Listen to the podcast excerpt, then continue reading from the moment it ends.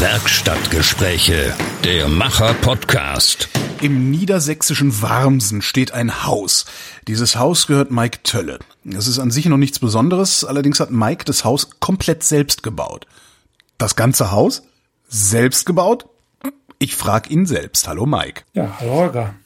Das ganze Haus? Ja, also ähm, ja, kleine Einschränkungen muss man machen. Vielleicht kommen wir auf 90 Prozent, sage ich jetzt mal.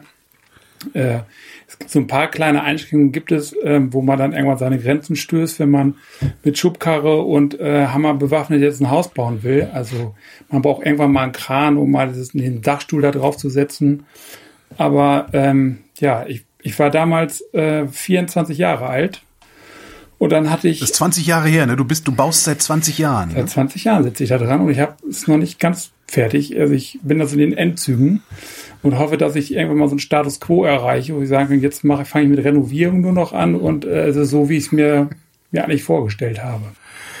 Bevor wir zum eigentlichen Haus kommen, was war vor 20 Jahren, dass du auf, auf so eine Wahnsinnsidee gekommen bist, eigenhändig ein Haus zu bauen? Normalerweise lässt man bauen oder kauft. Ja, äh, wir waren jung und brauchten das Geld. Vielleicht ist das so eine Antwort. Ich weiß. Also man hat ja nichts in der Tasche mit mit mit Anfang 20, sage ich mal. Ne? Dann ähm, ein bisschen was Gespartes hat man, aber äh, Hausbau ist eigentlich steht da nicht auf dem Programm so. Und äh, ja, ich bin da bin da eigentlich, weiß ich auch nicht, kann man sagen, reingeschlittert. Also ich fand das äh, den Gedanken, Haus zu haben, ganz gut. Und äh, meine Arbeitskollegen damals, die haben auch mit dem Gedanken äh, geliebäugelt und waren da so auch in so einer Phase. Und der eine Kollege fing dann an, ein Haus zu bauen. Ja, dann habe ich das irgendwie schon so ein bisschen, ja, das Thema so gepackt. So habe ich gedacht, ja, wie wäre das, wenn du das machen würdest? Und dann kommt man so ins Gedenken rein und spricht natürlich zu Hause dann auch äh, so darüber. Und meine Eltern, äh, ja, ähm, die haben eigentlich zwei Häuser. Die wohnen in so einem Doppelhaus. Also wirklich zwei Häuser nebeneinander. Ähm, in dem einen hat meine Oma gewohnt. Ja, und ich glaube, mein Vater hat immer sich so vorgestellt, na, das ist so eine Ablösung. Ich wohne da in dem einen Haus und äh, in dem anderen Haus, wenn Oma vielleicht so ähm, ja äh, abgibt irgendwann und Mike übernimmt es dann, dann geht es da so weiter. Aber ja, das habe ich so ein bisschen versucht, mit Oma zusammen zu wohnen und bin ich irgendwann zur Miete gezogen. Ja, aber die wurde ein bisschen dement und dann war das so anstrengend. Dann hat sie ja nachts um zwei geweckt und so weiter. War eine ganz liebe Oma, aber ähm, ja, das Zusammenleben mit, mit Freunden und so war, das war dann nicht, nicht ganz so optimal, sag ich mal. Ja, und dann, äh, ja, dann habe ich irgendwann das Schluss gefasst, ich baue ein warmes Haus. Waren die erst ein bisschen irritiert und enttäuscht, glaube ich, aber am Ende, wie in, in den anderen Jahren auch, hat mein Vater mich dann doch irgendwie unterstützt und ja, hat mich dann mit Rat und Tat zur Seite gestanden. Also da gab es dann auch so ein bisschen Support, muss ich sagen. Ja, aber man, man fasst ja jetzt nicht einfach den Entschluss, ein Haus zu bauen. Hast du ein Grundstück denn schon gehabt? Ah, ich habe dann, ich habe dann mich auf Arbeit hingesetzt. Äh, ich arbeite im Rettungsdienst und zwischen den Einsätzen hat man auch mal Zeit, einen eigenen Gedanken zu fassen. Mhm. Ja, und dann entweder zu Hause die Zeit habe oder auf Arbeit habe ich mich mal hingesetzt und habe dann mal angefangen, so Grundrisse von Häusern zu zeichnen, die, die mir gefallen könnten. Und ähm, ja, irgendwann hat mein Schwiegervater in Spee dann gesagt, also Mike, das ist alles Quatsch, was du da machst. Der, der war Maurer oder ist Maurer. Ähm, erstmal muss man eine Himmelsrichtung wissen, braucht ein Grundstück. Bevor man das nicht hat, da braucht man mit diesen ganzen Überlegungen gar nicht anfangen. Ja, und dann äh, habe ich mal geguckt, äh, ob es überhaupt so, ja, gibt es Grundstücke, die einen gefallen in direkter Nähe, also in Barms, da habe ich gearbeitet. Hier war ich äh, im Rettungsdienst im Einsatz. Hier stand die Rettungswache und dann habe ich mal so geguckt und äh, geguckt, was meine Arbeitskollegen sich interessiert. Und dann gab es hier in so einer, am Dorfrand eine neue Siedlung. Also ich wohne am Dorfrand. Es gibt hinten raus nur Wald und Wiese. Und da kann auch keiner mehr bauen, sage ich jetzt mal. Das ist also gegen ausgeschlossen. Und dieses Grundstück ist so ein bisschen wie so eine Tortenstück. Also wenig Straße, ähm, ist nicht, nicht total spitz, aber hat wenig Straße, aber hinten mehr äh, Waldrand, sage ich mal. Mhm. Und äh, dadurch, dass man so in einer Kurve steht, sieht man, wenn man auf der Terrasse sitzt, auch weder Nachbar rechts noch links. Also ich sehe eigentlich nur Bäume. Ja, und ich fand das Grundstück dann eigentlich ganz gut. Und dann habe ich gedacht, das reservierst du dich mal bei der Samtgemeinde. Und wenn das in irgendwann in ein paar Jahren mal jemand kaufen will, dann hast du zumindest eine Reservierung und dann wirst du gefragt, ob du es jetzt kaufen möchtest oder nicht. Wie groß ist das Grundstück? Äh, Grundstück ist äh, 950 Quadratmeter, so, okay. also knapp 1000. Und ich dachte, das wäre total äh, windiger Schachzug jetzt, wenn ich in, in, drei Jahren oder fünf Jahren mal irgendeiner bauen will, dann ich dann quasi gefragt werde, ob ich da jetzt kaufen möchte oder nicht und kann mir das bis dahin ja, hab das da so in petto. Das ja. hat dann original drei Monate gedauert, bis der jemand gefragt hat, willst du es jetzt haben oder sonst kaufe ich es. Ja, und dann irgendwie, keine Ahnung, dann war man drei Monate Überlegung weiter und hatte da wieder äh, rumgespielt ja, und dann musste man sich entscheiden, kauft man das oder kauft man es nicht. Und dann habe ich da ein paar Tage drüber geschlafen, dann habe ich das gekauft und habe angefangen.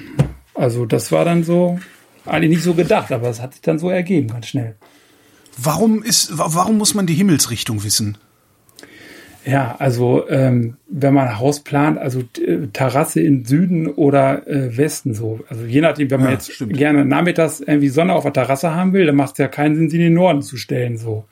Ja. Und deswegen ist eigentlich sinnvoll zu wissen, wo sind jetzt äh, die Himmelsrichtungen.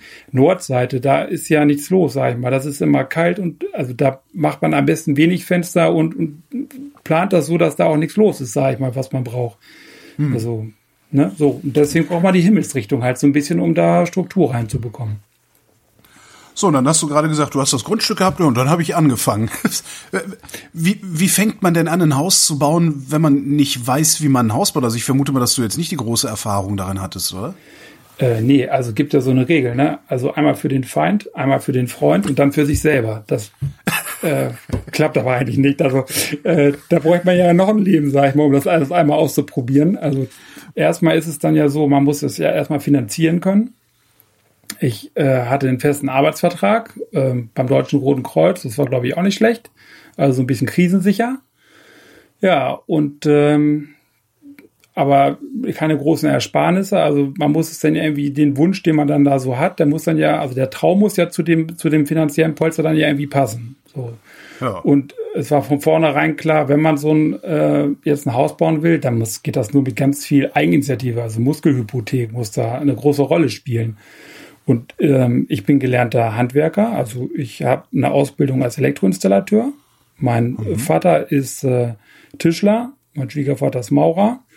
Und ich habe gedacht, naja, also äh, Fragen kann man bestimmt, also Support kriegt man, also zumindest Unterstützung, wie man was macht. Und ich habe gedacht, du bist Anfang 20, stark, jung, kräftig, das kriegst du schon irgendwie hin.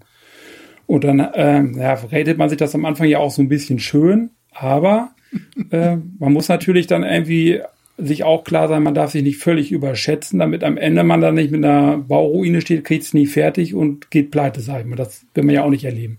Also ein bisschen mhm. versuchen, Realität da reinzubekommen, habe ich da natürlich schon.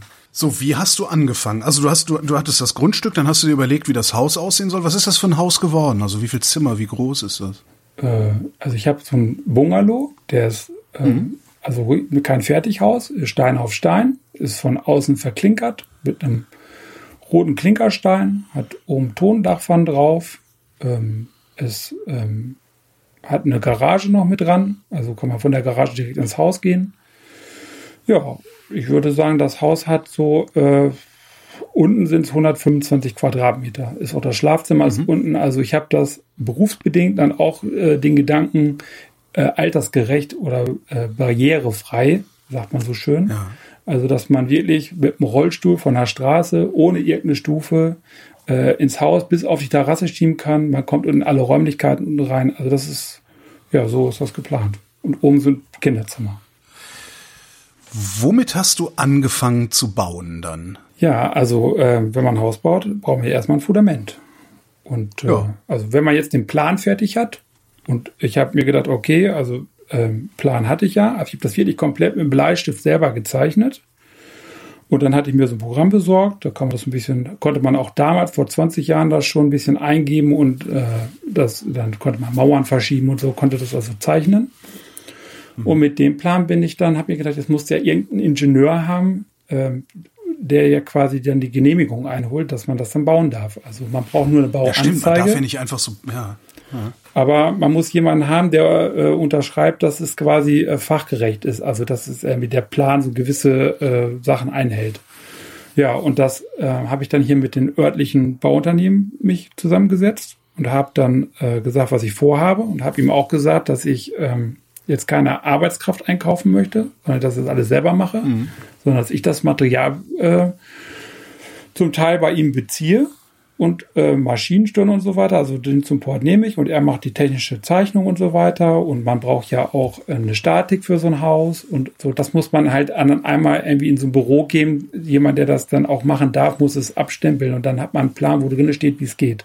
Also den einen mhm. Plan übersetzen ins Fachliche und nochmal prüfen, ob das so richtig ist.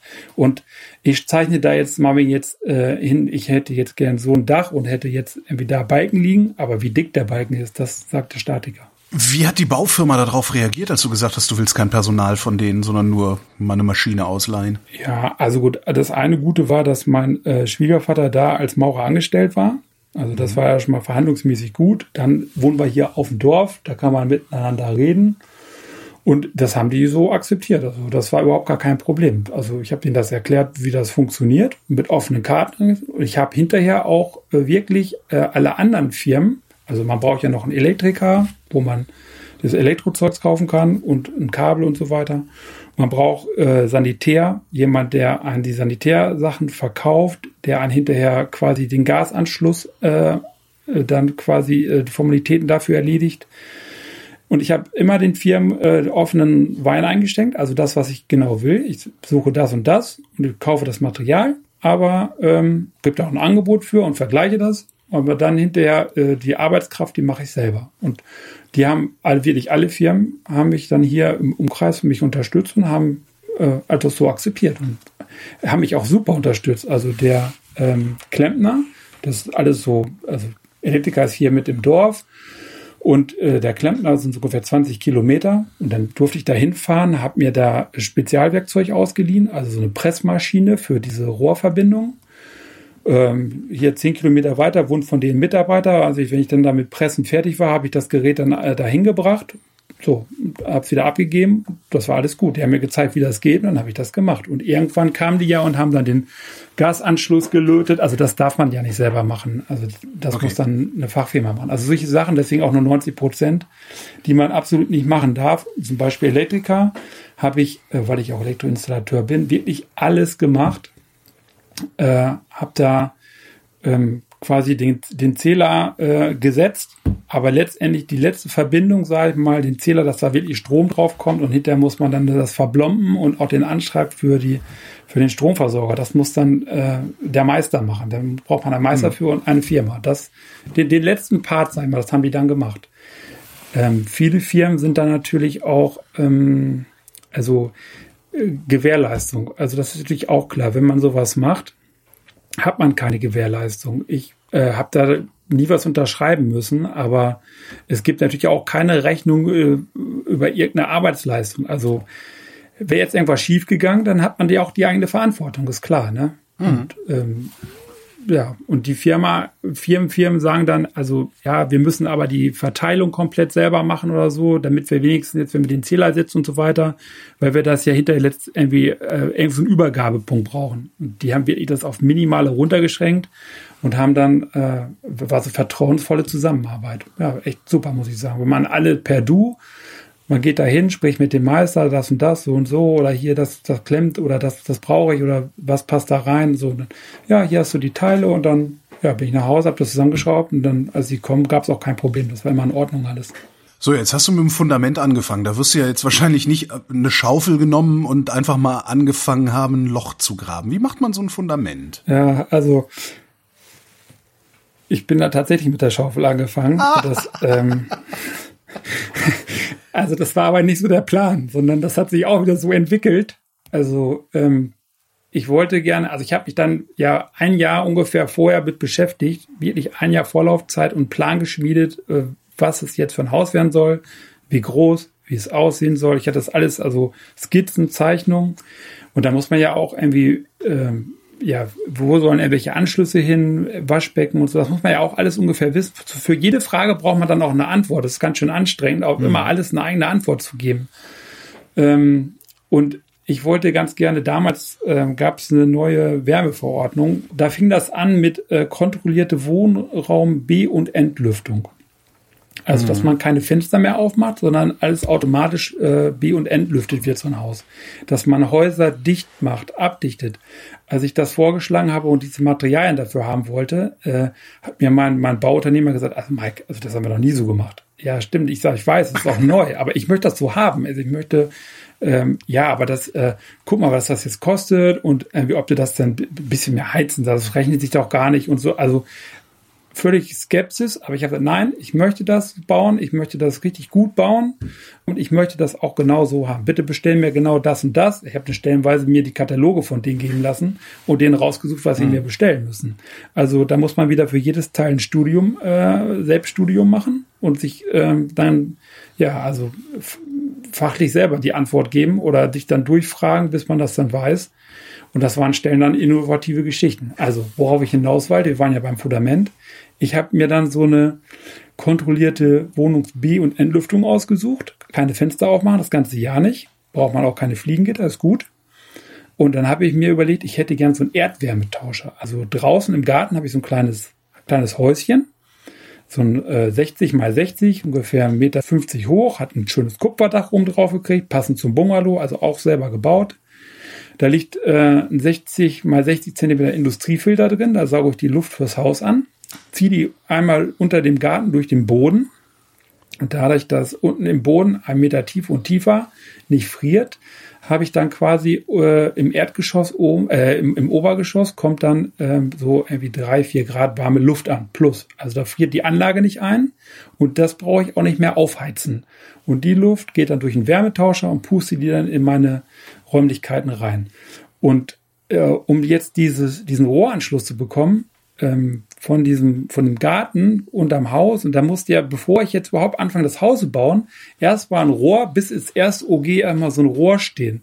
So ein 300er KG-Rohr. Ein 300er KG-Rohr, was ist das? Ja, also KG-Rohr, das sind diese Abwasserrohre, diese Orangen. Ah, ja. Hm. Und 300 ist der Durchmesser, also 30 Zentimeter Durchmesser.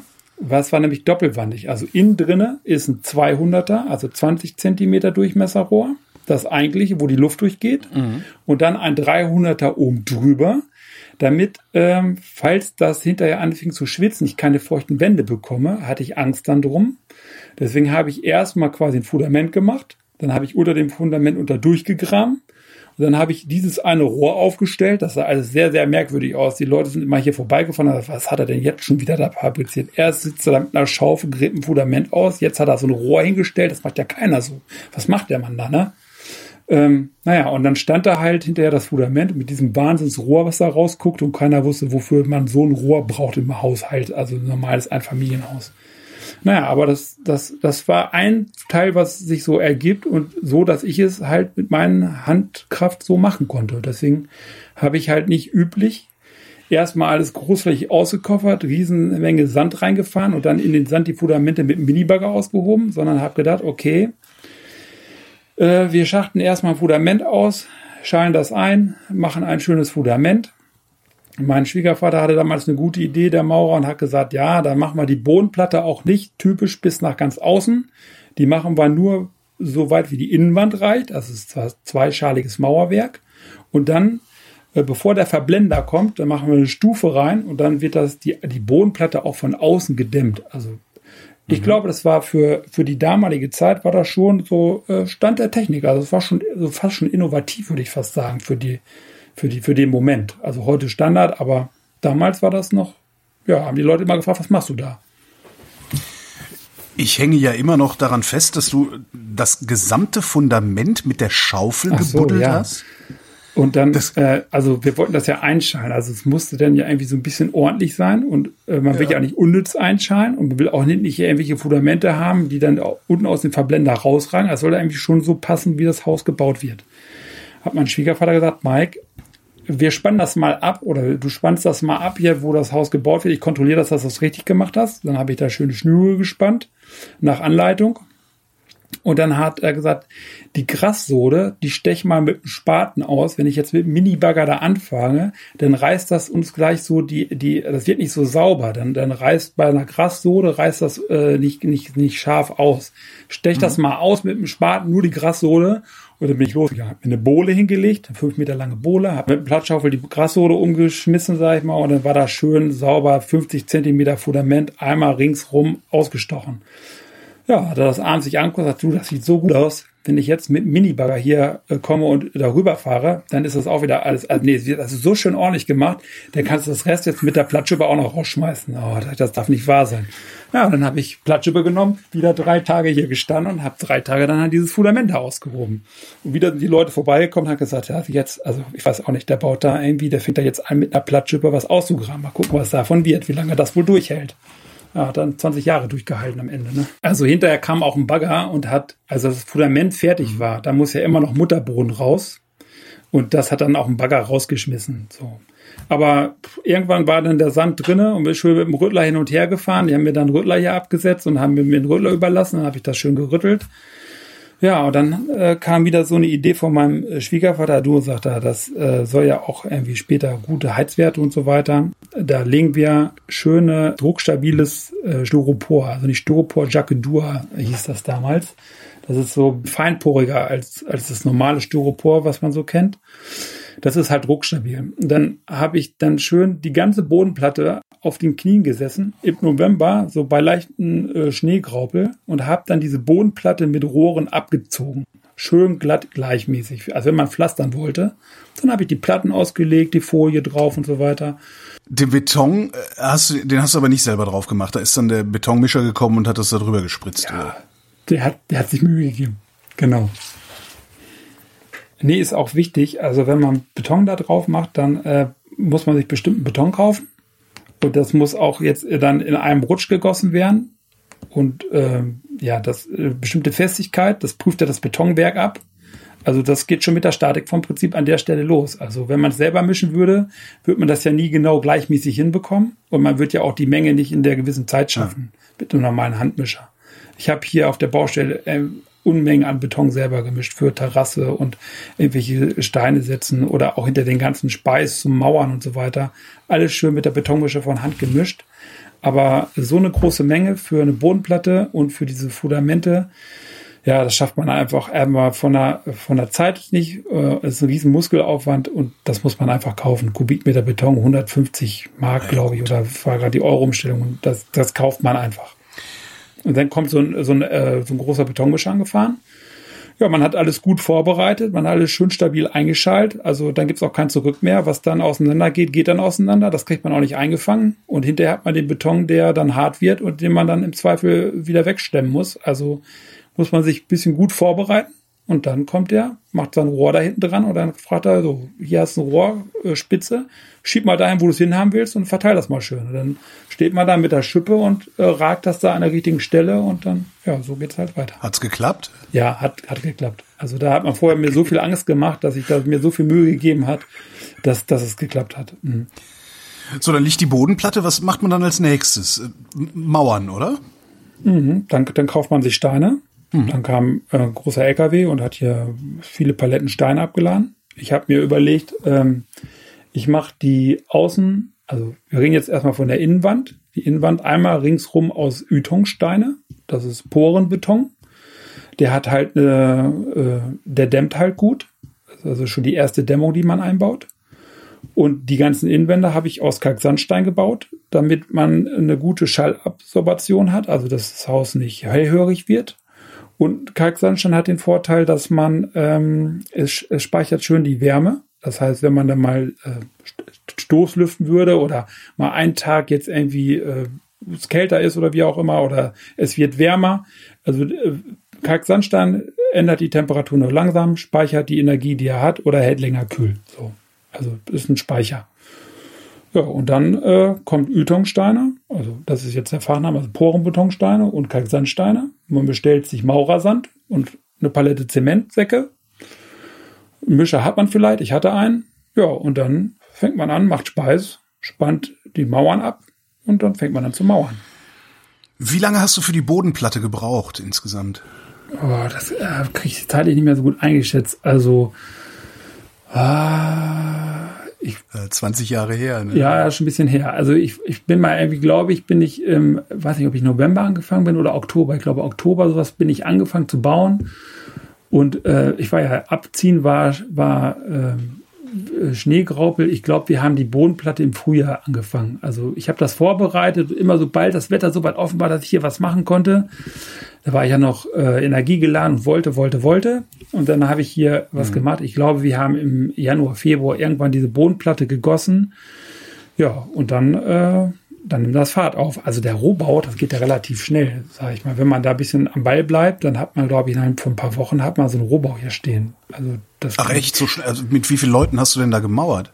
Äh, ja, ich mit mir und meinem mhm. Schwiegervater, der hat dann quasi so Ecken aufgesetzt und dann, also der hat dann irgendwann gesagt, also ich bin morgens hier hin, dann habe ich Steine gestapelt äh, für den Maurer, das vorbereitet, dann war ein Termin abgemacht, weil mein Schwiegervater kam, einmal von der Arbeit oder am, am Samstag. Ja, dann hatte ich Speise in den Kübeln vorbereitet, also Handlangertätigkeiten waren abgeschlossen. Der Maurer kam und konnte seine Keller eintauchen und loslegen. Und abends ging das dann genauso. Wenn der Maurer dann fährt, dann macht man das alles sauber, räumt es weg, äh, stellt die Steine für den nächsten Tag hin und so weiter. Man ist dann der Letzte, der geht. Und zwischendurch hat man äh, Schwiegervater gesagt, du brauchst nicht zugucken. Also hier, ich habe noch eine Kelle, äh, der Putzer gleich bis zu fünf Zentimeter aus. Äh, das wird schon. Hier, fang mal an. Und ansonsten äh, treten wir es um, machst es nochmal neu, ne? Ja, so, also immer so, dass da so ein bisschen Bausläng ist, also ein bisschen hart, sag ich mal. Ja. Da wird man den ganzen Tag neckt man sich, sag ich mal, und schiebt sich welche unter die Weste. Ja, war da halt auch so, ne? Und dann ja, so lehrlingsartig äh, hat er gesagt, hier hast du Keller, jetzt fangen wir an zu bauen. Das war dann erst langsam, aber man, man kommt dann so rein in die Thematik. Ne? Da sagt er, hier muss man ein bisschen so oder pack mal da an und so. Ja, kommt man so hin. Dann hat man angefangen zu mauern. Aber du warst die ganze Zeit, während, währenddessen warst du ja die ganze Zeit noch berufstätig. Ja, also. Wie hast du das miteinander in Einklang bringen können? Mit Anfang, mit Anfang 20 hat man gar noch ganz schön viel Energie, sag ich mal. Ich weiß nicht, also heute ja. könnte ich das nicht nochmal absolvieren. Aber ähm, ich habe natürlich den riesen Vorteil im Rettungsdienst, ähm, hat man, ähm, hat man Zeiten, also auch in der Woche tagsüber frei und so weiter. Man muss ja am Sonntag, am Samstag oder Sonntag mal arbeiten. Man hat 24-Stunden-Dienste. Ähm, der Vorteil ist, man hat dann auch mal zwei Tage am Stück frei oder so und dann kann man halt bauen. Das, das schafft man nicht, wenn man äh, 9-to-5-Job irgendwo hat und es abends anfängt so. Dann, dann klappt das nicht. Ne? Also das, das war berufsmäßig auch schon Glück, muss man sagen. Sonst, sonst hätte man das nicht leisten können. Vollzeit in äh, eine Vollzeitstelle machen und gleichzeitig noch irgendwie hier so, so ein Bauprojekt in der Größenordnung, sage ich mal, und alle Gewerke, das, das hätte man sonst nicht geschafft. Auf so einen Rohbau kommt dann als nächstes das Dach, vermute ich mal, oder? Ja, also man macht den Rohbau. Hast du das selber gezimmert? ja, also da war es ja wieder die Absprache. Ich mache möglichst viel Arbeitsleistung selbst und kaufe das Material. Und dann habe ich äh, mhm. freundlich gefragt, also die Zimmerei war auch in der Baufirma, also die, die, die Maurerfirma war auch gleich die Bauzimmerei. Die haben da mehrere Abteilungen. Und dann habe ich gefragt, wie sieht's aus? Äh, kann ich mitmachen bei diesem, bei diesem Dachstuhl? Und dann haben sie gesagt, ja, das ist kein Problem. Also Montagmorgen, 7 Uhr auf dem Platz und dann geht's los. Dann habe ich mir eine Woche Urlaub genommen und dann hat, war ein einziger Zimmermann, der mich dann, äh, der den Plan gab es ja und es gab jetzt ja vom Statiker, wo drauf steht, ja, wie muss so ein Dach sein, so. Dann, ja, wurde es auf dem Bau nochmal kurz einmal besprochen. Und dann habe ich, war ich Montagmorgen um 7 Uhr auf dem Platz mit äh, Frühstückstasche und Arbeitskleidung. Und dann habe ich mit dem Zimmermann angefangen, diesen Dachstuhl da vorzubereiten auf dem Platz. Da lag eine große Menge Holz, hat die bestellt. Und dann hat der Zimmermann das angezeichnet, wo man was machen muss. Und ich bin dann hinterhergegangen mit der Bandsäge oder mit der Kreissäge und habe dann die entsprechenden Aus, äh, Sachen ausgeschnitten. Wie kriegt man so ein Dach denn dann eigentlich nach oben auf die, auf die Mauern, die dann nackt rumstehen? Ja, also auf den, auf den Mauern oben gibt's dann wieder einen Ringanker. Da wird quasi so eine U-Schale gemauert, also ein Stein, ja, eine U-Schale, ne? Also erklärt sich ja nicht. Die, die oberste Steinschicht ist abgeschlossen und jetzt muss mhm. einmal ringsrum so eine U-Schale oben drauf, also man kann von oben reinfassen, reingucken, dann legt man da wieder mhm. Eisen, biegt man da rein, Baustahl dann nimmt man den Betonmischer, mischt wieder ordentlich Beton an, schiebt es in der Schubkarre rein und schüppt dann mit der, äh, baut sich ein Gerüst auf, dann schüppt man es aus der Schubkarre oben in den Mauerkübel, von da aus in den U-Anker rein, macht das schön glatt. Und dann hat man quasi oben wieder, wieder Art Fundament, eine stabile, ähm, ringsrum ein riesen äh, zusammenhängende, dass die Wände nicht auseinanderklappen können. Ja, und dann ähm, wird da oben das Dach dann, äh, die Balkenlage draufgesetzt. Dann erstmal muss man, ich habe eine Holzbalkendecke, dann äh, habe ich das Holz quasi mit dem Tieflader, haben die mir dann quasi hier vor die Tür gestellt. So, Mike, da sind die Balken drauf. Ich hatte ja eine Statik, dann konnte ich ja gucken, welcher Balken wie groß sein muss ähm, und wo der hin muss. Und dann habe ich meinen Plan genommen, hatte mir einen Teleskoplader gemietet. Ähm, hier auch in der Nähe gibt es einen Händler, so ein äh, Landmaschinen und da bin ich hin ja, die hatten äh, so einen großen Teleskoplader im Verleih. Bin ich damit nach Hause gefahren, habe da den Balken unten dran gebunden, habe den da mir die Balken oben aufs Dach gesetzt und dann hatte ich mal einen Arbeitskollegen gefragt, ob er auf einer Seite mal anfassen kann, damit ein bisschen die Balken richtig zur richtigen Stelle rücken kann. Weil klar, so ein ähm, 10 Meter Balken, sage ich mal, den kann man nicht alleine bewegen. Ne? Also dann muss man irgendeinen mal haben, der auf der anderen Seite mal so ein bisschen äh, gegenhält oder mal dirigiert. Und dann habe ich die dann oben an die richtige Stelle gerückt, oben auf diesen äh, Mauerwerk ja, und wenn das fertig liegt, die Balkenlage, dann kommt da oben drauf ja der Dachstuhl. Das geht äh, mit der Mauerlatte los. Also einmal beim Bungalow hat man ja ein Walmdach, also es, äh, schrägen zu allen Seiten. Und dann muss man ringsrum einmal eine Mauerlatte legen, die untersten Viersbalken. Und dann kam äh, angesagt, den Dachstuhl, den wir da eine Woche vorgebaut haben, also geschnitten haben. Die ganzen Bauteile lagen dann auch wieder auf dem Tieflader. Dann war Abmachung so, dann und dann am Freitag kommen die alle vorgefahren. Freitag, Samstag wird äh, dieser Dachstuhl errichtet. Und dann kamen zwei Zimmerleute, die wissen, was sie tun. Und äh, ich war dabei. Und dann haben wir mit dem Kran, die hatten dann so einen LKW mit dem Kran, die haben dann die Balken hochgehoben und dann wurden die Balken hingestellt und dann haben die Zimmermann gesagt, so, da müssen jetzt äh, das aufgerichtet werden mit zwei Mann oder dann hat man so Handlangertätigkeiten gemacht und ja, hinterher, wenn man dann wusste, so da kommt jetzt wieder ein Sparren hin und da, also wenn man erstmal die ersten Balken hat, dann sieht man ja ungefähr, wie es wird. Ja. Und dann kann man sich hinterher auch Balken nehmen und sagen, so, komm her, dahin, lange, langen Nagel, unten nagel die alle fest, bohr mit Bohrmaschine die Löcher fertig, hau die ganzen Nägel rein. Also das wiederholt sich dann ja. Das ist dann Serienarbeit, ne? Die haben dann quasi die Balken hingelegt und ich habe die Löcher gebohrt und die Nägel reingehauen.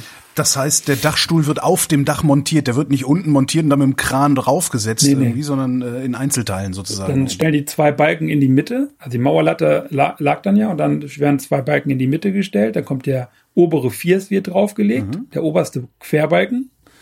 Und daran werden dann einzelne Sparren gelegt. Also äh, da, wo später dann die Dachpfannen draufkommen. So, dann legen die die Sparren ran, rechts, links. Und dann werden die festgenagelt. So, und langsam nimmt dann dieser Dachstuhl Form an. Und dann werden die immer da rangelegt und dann Löcher gebohrt und Nägel reingehauen. Also so richtig lange, so 20 Zentimeter lange Nägelbänder, immer ein Loch vorgebohrt, Nagel reingehauen.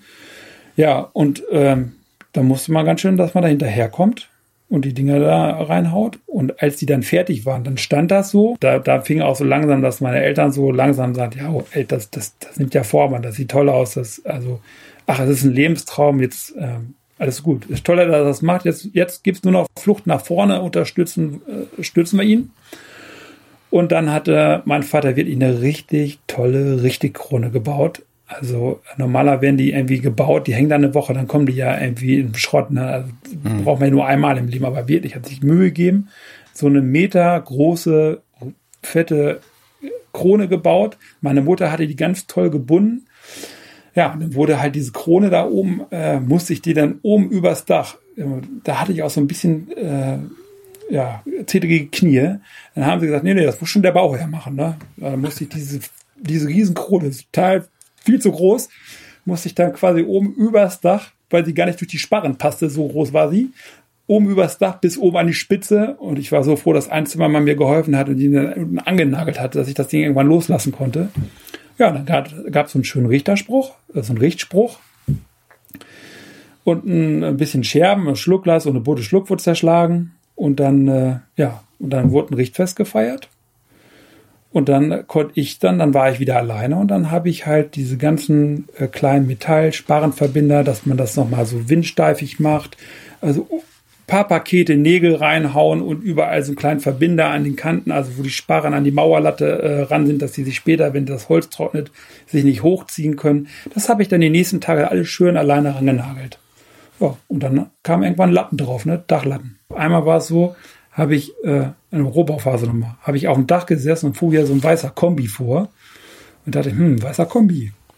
Und dann äh, stieg der aus und setzte sich einen Helm auf. Und an der Stelle habe ich gedacht, oh oh, irgendwie ungutes Gefühl. so ein Helm, das Bett kriegt so ein Helm. Also. und dann Ärger. kam der auf mich zugestratzt und ich dachte, ja, ich hab's geahnt, ey, das ist jetzt, das ist bestimmt irgendwas Offizielles. Also ich hatte ja nicht zu verbergen, aber naja, und es war dann die Berufsgenossenschaft und wollte dann wissen, wer hier arbeitet und wer versichert ist und wer nicht versichert ist. Und ich, das war mir auch nicht so klar, wer versichert sein muss. Und es war wirklich so ein Tag, ich war alleine auf dem Dach mit meinem Zimmermannshammer und habe da Nägel reingehauen. Und er fragt, wer ich bin. Ja, Bauherr. Und wer hier noch so betätigt wäre, sagt keiner. Ja. Und dann stutzte er so ein bisschen und er wollte das auch nicht so richtig glauben. Und er hat mich dann wirklich eine Stunde lang verhört. Äh, war selber ein Meister und hat mich dann auch an den anderen Bauen, äh, Bauten ringsherum gefragt, warum ist das da so und warum ist das da so und wie haben sie das gemacht? Und ich habe wirklich auf alles eine Antwort gehabt und irgendwann hat er gesagt, also sie, sind, sie arbeiten ja auch im öffentlichen Dienst auf einer Behörde, so wie ich. Also wenn Sie einen zu versichern haben, dann haben Sie hier ein Formular, dann überlegen Sie mal, ob Sie noch was versichern müssen. Sie können das auch nachreichen. Äh, ansonsten froh schaffen. So, er, er, hat nicht geglaubt, dass ich wirklich alles mache, aber er war auch nicht, er hat auch nichts gefunden, wo er einhaken konnte. So ne. Ja, also das war so eine Sache, wo ich da mal so, ja, da war, hatte ich hinterher ein gutes Gefühl. Der, glaube ich, hat mich da gut verkauft und die Fragen gut beantwortet, dieses Verhör. Aber man kam sich schon so ein bisschen verhört vor an der Stelle in welchem Jahr sind wir jetzt? Das müsste jetzt das zweite Jahr deines Baus sein, oder? Nee, nee. Also das, das ist alles noch im ersten Jahr. Also wir gehen jetzt, wir sind jetzt irgendwie so drei, äh, drei okay. Monate unterwegs, sag ich mal, ne, von der Baustelle. Und ich hätte nie gedacht, dass wir das so schnell hinbekommen. Also äh, bei diesem, äh, wir machen alles alleine oder ich mache alles alleine. Also mein Schwieger hat mir viel geholfen. Der hat äh, also mit dem Maurerarbeiten ähm, und äh, die haben mir also richtig gut reingehauen und ist auch ein Malocher. Also die Taktung und die Vorgabe war immer ganz gut und ähm, so, das hat gut geklappt. Nach, nach einem Jahr bin ich hier in einen äh, halben, halben Rohbau eingezogen. Also ein Jahr, bis ich meine Mietwohnung gekündigt habe. das heißt, du hattest dann auch schon die Fenster drin? Ja, ja, Fenster drin, Putz war dran. Wie gesagt, paar Räume waren bezugsfertig. Äh, dass man hier fließend Wasser und sowas hat, Toilette hat und so. Das war nach einem Jahr war das so, eine Haustür abschließen kann. Das, das war Schlafzimmer mit Tapete dran. Das war nach einem Jahr. Ja, aber warum hast du denn dann noch 19 Jahre länger gebraucht? Oh. Also, äh, wenn man ein Haus baut, äh, die Leute sagen immer, oh, der Rohbau, jetzt haben wir es geschafft, der Rohbau steht, aber dann geht's eigentlich erst richtig los. Also, ähm, diese Innenausbauarbeiten und ähm, drumherum, Terrasse und, und, und. Das, das, und es gab eine Phase, muss man sagen, irgendwann sind auch vielleicht die finanziellen Mittel nicht mehr so. Äh, die, die nehmen, also man kann dann immer noch einen Kredit aufnehmen, mhm. wollte ich aber nicht. Und ähm, meine Frau hat dann, ähm, gab auch eine Phase, da hatte ich nochmal studiert, also äh, Bankerin, da war sie mhm. nicht zufrieden mit. Die äh, hat gesagt, nee, ich äh, will nochmal auf Lehramt studieren. Also es gab auch eine Phase, wo wir quasi nochmal als Student, also man ist dann ja Mitstudent, man hat zwar einen Vollzeitjob, aber man muss dann ja auch quasi hier die, die Hausabträge zahlen mhm. und so weiter. Und wenn dann einer studieren geht, ja, dann, äh, sind irgendwann die Mittel auch nicht mehr so großzügig. Ne? Man, man hat auch genug Arbeit. Also selbst irgendwann, also auf einer Seite bringt es nicht unendlich viel Material zu haben, weil man es in der Zeit nicht schafft, wegzuarbeiten.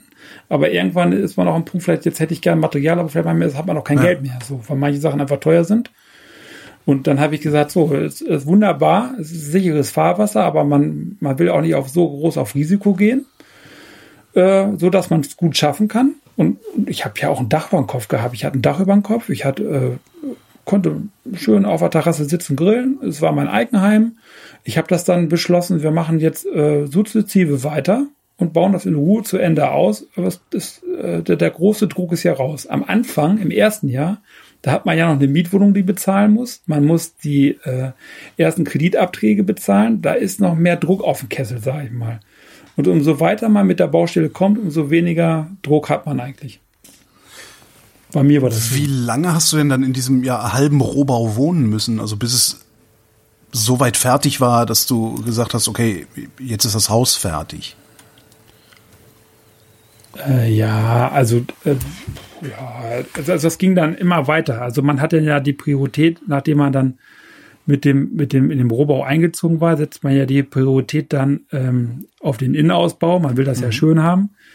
Ich hatte erst, ähm, also ich hatte das Haus im hinteren Teil des Hauses. Man geht die Haustür rein, dann hat man so einen Flur, der geht so um die Ecke, so also, ja, um die Ecke halt. Und äh, im hinteren Teil ist Badezimmer, Gäste-WC, Schlafzimmer, Büro und äh, Küche geht da ab.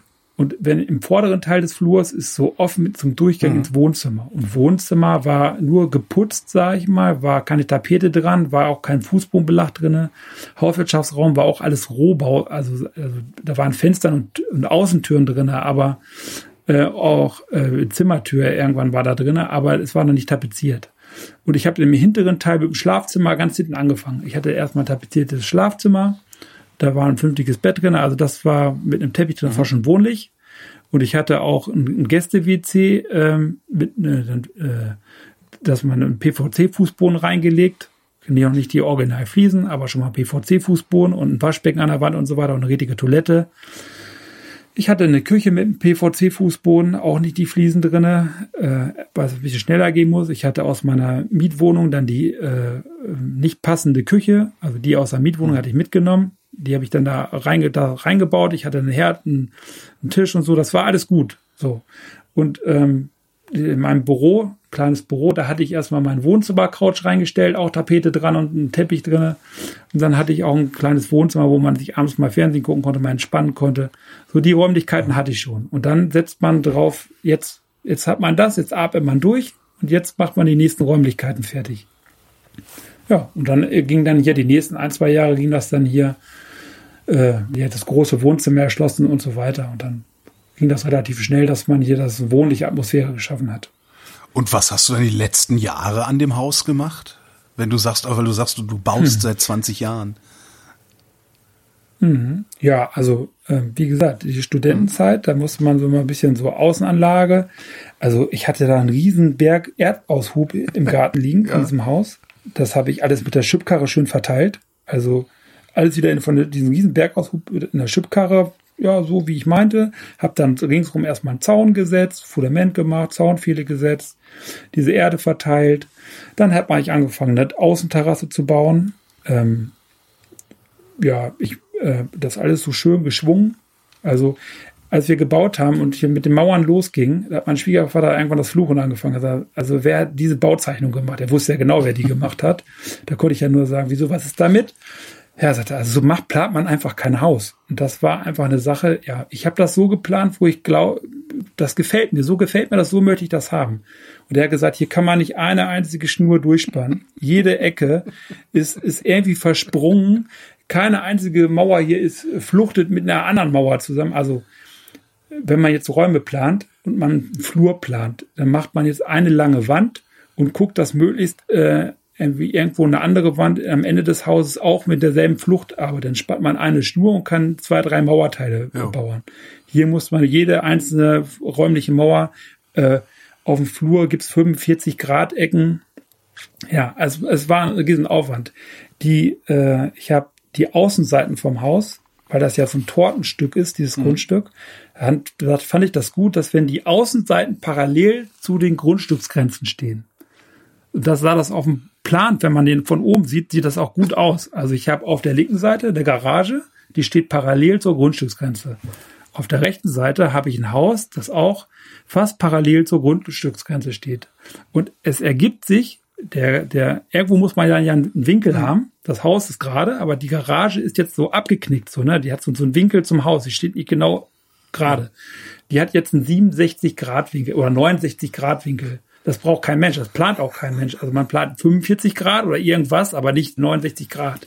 So, ne, da, das, und so ging das halt äh, erst mit den Mauern los, dann kamen diese Sachen, wo die Leute sagten, ja, was sind das denn für Maße hier? So, ne, wenn, wenn dieser Zimmermann, so, naja, äh, ist es der Plan falsch oder so? Nee, nee, das ist, das ist schon richtig so. ja, und so, so geht das halt weiter. Bisschen speziell halt. Ist nicht schlimm, ist halt ein Riesenaufwand, aber bei mir zählen ja keine Arbeitsstunden, bei mir zählt ja, dass es gut aussieht und dass es hinterher dann äh, irgendwann fertig wird. Du sagtest zwischendurch, äh, sage ich dann auch, das Geld ein bisschen knapp geworden. Wie, wie, viel Kredit musstest du überhaupt aufnehmen dafür? Also weil das klingt so, als hättest du es im Wesentlichen aus deinem laufenden Einnahmen finanzieren können. Also ich habe, ich, ich kann es gar nicht mehr genau sagen nach 20 Jahren. Also ich, ähm, ich, ich glaube, ich hatte so um die 150.000, würde ich so sagen. Aber doch, ja. Ähm, würde ich sagen, so 150.000 habe ich, habe ich schon oder 120 habe ich aufgenommen und dann habe ich immer die nächsten Gewerke zusammengespart oder äh, das nächste Projekt, was ich dann hatte und dann habe ich dann das Material gekauft und habe ich weitergebaut. Und das bis heute hin, sage ich jetzt mal. Hast du einen Überblick über deine Gesamtkosten für das Haus? Nee, kann ich nicht genau sagen. Zwischenzeitlich hat meine Frau mir mal äh, das grob zusammengerechnet. Also irgendwann ist man so gestresst und alle, dann hat, also ich habe nicht vergessen, Rechnung zu bezahlen und ich habe am Anfang die auch schon zur Seite gelegt, aber dann wirklich aufzuschreiben, was ich genau jetzt äh, bezahlt habe, ich krieg's nicht genau zusammen. Aber also diese Werte, die sonst so aufgehoben werden, 300.000 äh, Euro für ein Haus oder so, ich schätze, dass man da schon landen würde. Das heißt, es ist nicht wirklich billiger geworden für dich, als wenn du was hättest bauen lassen. Doch.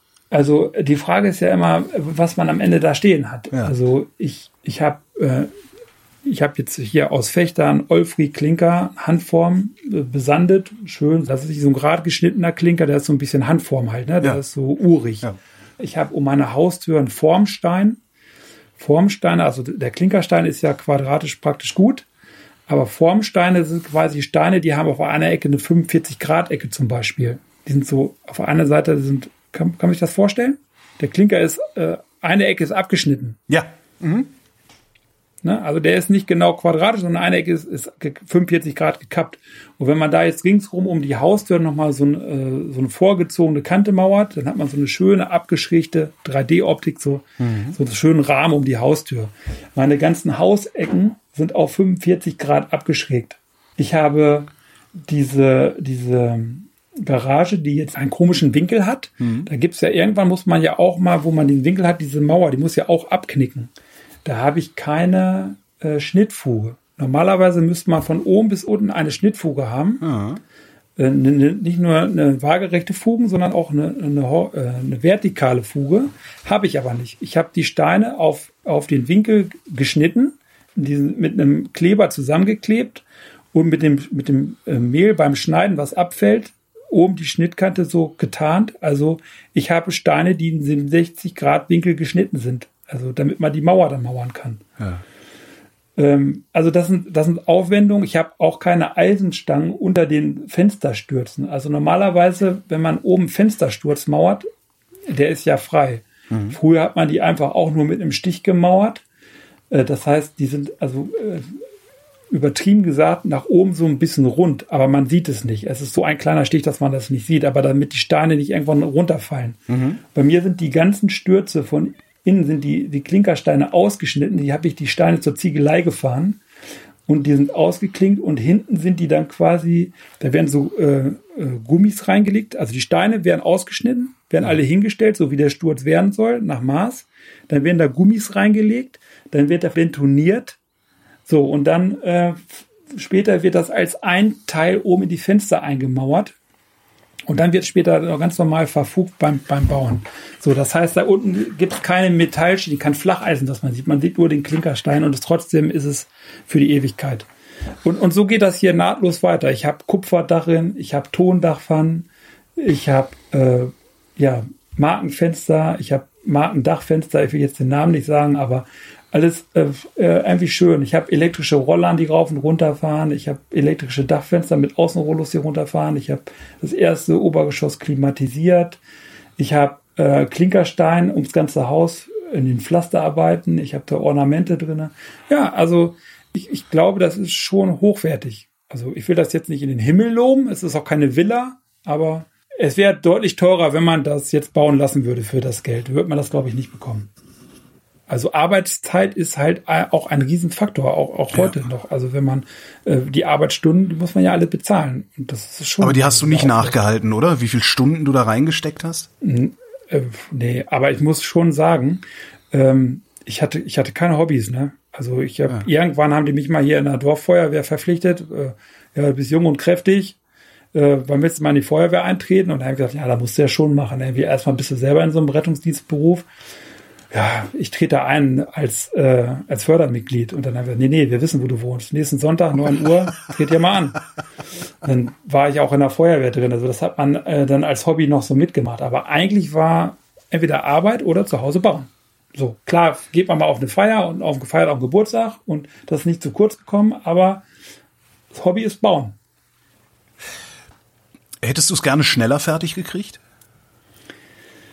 Ja, man wünscht sich natürlich schon immer voranzukommen und man will natürlich auch äh, Resultate sehen und man, man will mal fertig werden. So, äh, ja, Frage ist, warum will man fertig werden? Weil, weil man natürlich so, weil man lebt hier und will natürlich schon so, wenn man äh, im Fernsehen die Bausendung sich angucken und so, dann sieht das alles schön aus, so schlüsselfertig, einziehen, Rollrasen rollen, ja, wunderbar sitzen, grillen, so die, die Traumvorstellung mhm. eines als Handwerkers auf der Terrasse sitzen, grillen und das ist alles so schön um einen rum.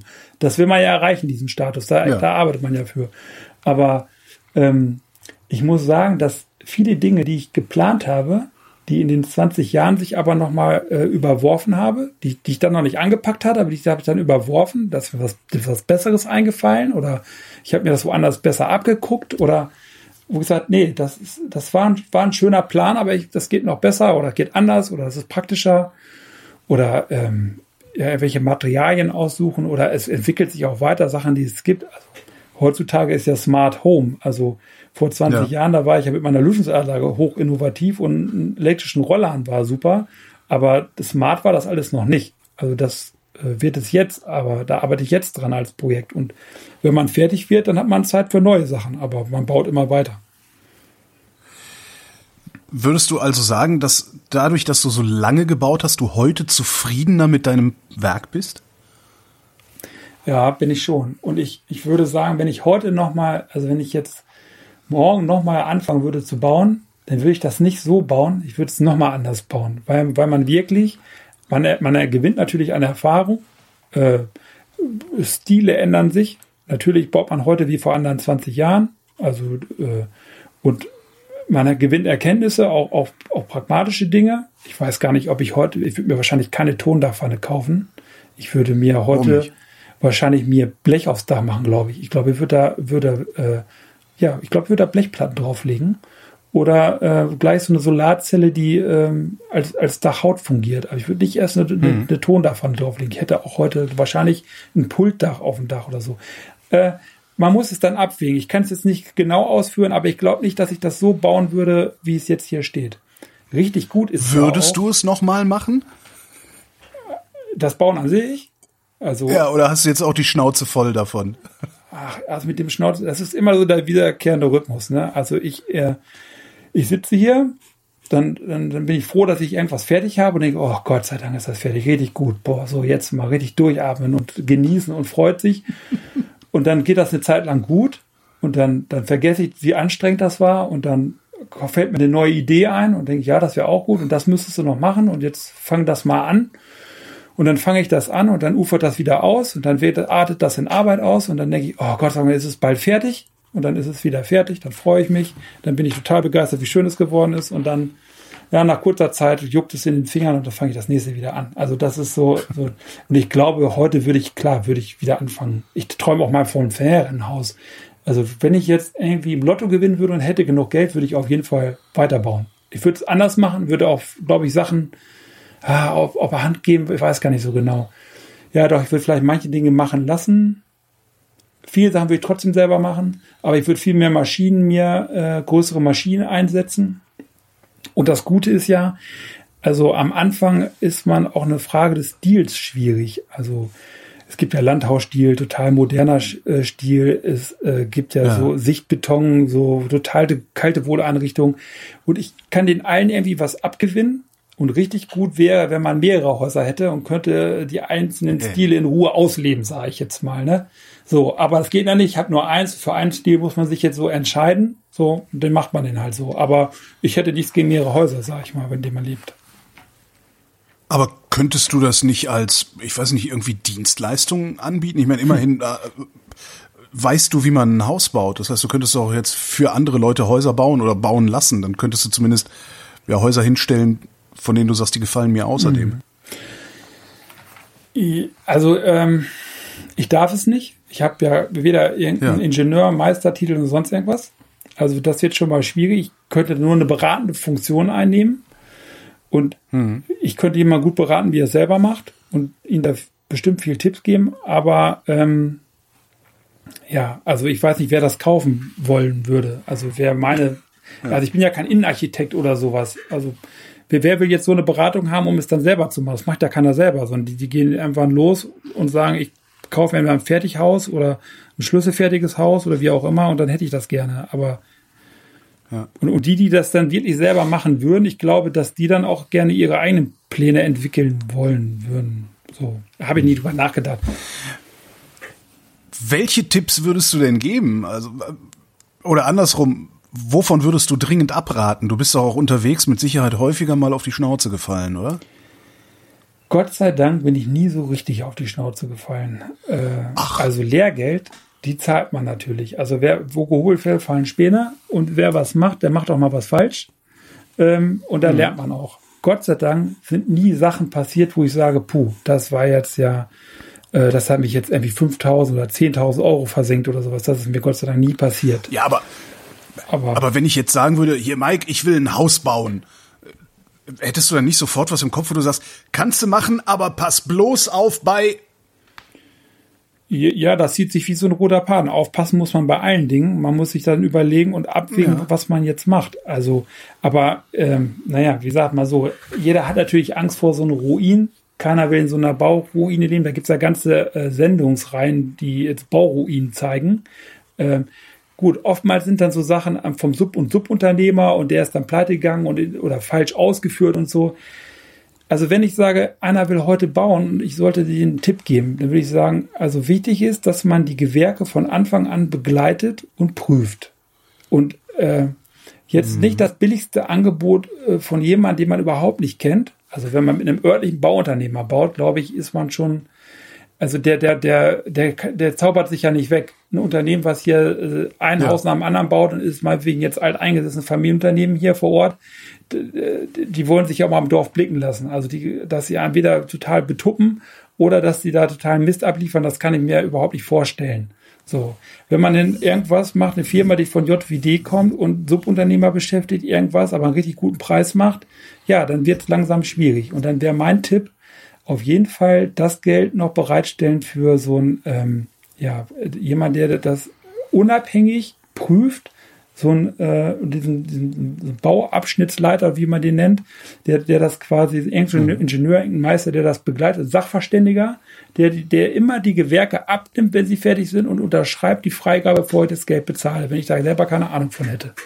Das wäre äh, ganz wichtig. Jetzt bist du da seit 20 Jahren am Bauen. Was sagt eigentlich deine Frau dazu? Oh, ich sag mal so, ne? Er sitzt nicht in der Kneipe, er sitzt draußen mit der Schippe im Garten. Also das hätte ich schlimmer treffen können, sag ich mal. Also ich habe das, so würde ich das einschätzen. Und wenn was kaputt ist, dann selbst meine kleine Tochter mit drei sagt schon, oh, müssen wir Papa auf die Werkbank legen, das muss Papa heile machen. Ne? Also das geben die dann ab und kriegen das heile zurück. Also ich, die können schlechter treffen können, glaube ich. Was denkst du, wann du fertig sein wirst? Also so fertig, dass du sagst, so diesen Sommer sitzen wir mal einfach nur im Garten. Ah, ich glaube, so einen Sommer gibt's gar nicht. Also äh, wenn das fertig ist, dann, dann mache ich ja was anderes. Also glaube ich, nur rumsitzen und und und Sonnen, das das das das könnte ich gar nicht. Aber ähm, ich bin da kurz davor. Ich bin da ganz zuversichtlich. Ich äh, bin auch ja schon immer wieder an Wartungsarbeiten. Also ich streiche Dachüberstände neu und so. Da bin ich jetzt schon mit angefangen. Also das steht dann nach 20 Jahren auch langsam mal an. Das wollte ich eigentlich nach 10 Jahren schon machen, aber ähm, naja, ganz habe ich es noch nicht einmal geschafft. Ein Gartenhaus bauen, dies so. Es ist ja immer irgendwas, Projekt, was, was man sich vornimmt. Dieses Jahr wollen wir uns vielleicht nochmal einen Ofen anschaffen fürs Wohnzimmer. So, das ist noch so ein Teil, was im Wohnzimmer fehlt. Jetzt habe ich den Vorgarten nach 20 Jahren, habe ich jetzt äh, nach Ostern mir einen Minibagger bestellt, habe den komplett platt gemacht und umgekrempelt. Jetzt baue ich da so eine Kräuterspirale gerade rein schön mit Bruchstein und mhm. ähm, so ein kleines Wasserspiel, mit so, so, so einem Quellstein. Ja, also ähm, ich, ich bin da zuversichtlich, dass ich da. Das heißt aber, du, du, du machst im Moment, also alles, was du noch machst, ist Kosmetik. Es fehlt jetzt nein. nichts Wesentliches also mehr an nein, deinem Haus. Also äh, überall sind äh, vernünftige Bodenbelege drin. Unten hier im Erdgeschoss sind überall Parkettfußboden und so weiter. Das ist alles schon äh, so, wie es sein soll. Wir haben eine tolle Küche gebaut vor ein paar Jahren. Äh, Habe ich übrigens hier mit einem Tischler vor Ort wieder, selbes Projekt. Der Tischler war bei uns mal, äh, mhm. war bei mir mal Zivi. Also ist auch ein junger Tischler. Und äh, ja, da haben wir uns kennengelernt. Der ist auch wirklich, der ist auch so ein Macher und selbstständig und Tischler, also wirklich so mit Leidenschaft und Möbelbautischler. Wunderbar. Und ich würde sagen, meine halbe Inneneinrichtung, also in jedem Raum gibt es von diesem Tischler äh, ein Gewerk. Also ich setze mich hin, zeichne das. Er guckt sich das an, macht das also als 3D. Mittlerweile mache ich das gleich als 3D. Und dann, ähm, also der Schreibtisch zum Beispiel, an dem ich gerade sitze, hier sitzen, der, äh, ja, der ist nicht eine gerade Stelle. Der ist so komplett über Eck, ist äh, drei Meter mal zwei Meter, hat äh, vorne eine geschwungene Kante und die Ecke ist auch nicht eckig, sondern ist auch komplett durchgeschwungen an einer CNC-Maschine ausgefräst. Ja, und passt hier genau in den Raum hm. rein. Solche Projekte. Wir haben Schuhschränke gebaut, äh, Wohnzimmerschränke, mit, mit Stoffbezügen und so weiter. Also äh, Couchtisch mit unter ver versteckten Schubladen, die man rausziehen kann, wo die Fernbedienung rein kann. Also es ist ja auch die 20 Jahre nicht nur außen was passiert und nicht nur Mauern, sondern es ist Möbelbau passiert. Ich habe auch teilweise hier ähm, Einbauschränke selber gebaut und so. Also es ist total viel passiert. Wir haben eine Küche zusammengebaut. Ich habe die Küche gezeichnet und er hat äh, dann quasi die umgesetzt. Er hat die Küche dann gebaut und wir haben sie dann gemeinsam eingebaut. Also echt toll. Ja. Und ist dann auch was geworden am Ende. Du sagtest vorhin, wenn du dann fertig bist, dann machst du ja eh was anderes. Was wird das sein? Weißt du das schon? Ach, ich bin schon jetzt angefangen. Ich habe jetzt äh, Hochbeete angelegt und ach, jetzt, äh, also hatte ich sonst keine Zeit zu, aber jetzt fange ich ja an und äh, kleine Tochter, da soll man auch mal sehen, wo ein Radieschen wächst und Salat und so weiter. Jetzt mache ich so ein bisschen mehr diese Gartenarbeit und beschäftige mich so ein bisschen damit und kompostiere mal so ein bisschen und ja, beschäftige mit solchen Dingen, sage ich mal. Ne? Das, das ist auch schön. Das ist dann hier, dass man, man genießt dann halt sein, seine Infrastruktur, die man hier vor Ort hat. Man grillt dann mal einen schönen Nachmittag, zieht sich da quasi so ein bisschen Gemüse äh, hoch und ja, so kriegt man den Tag ja irgendwie rum. Ne? Mike Tölle, vielen Dank. Ja, ich danke auch.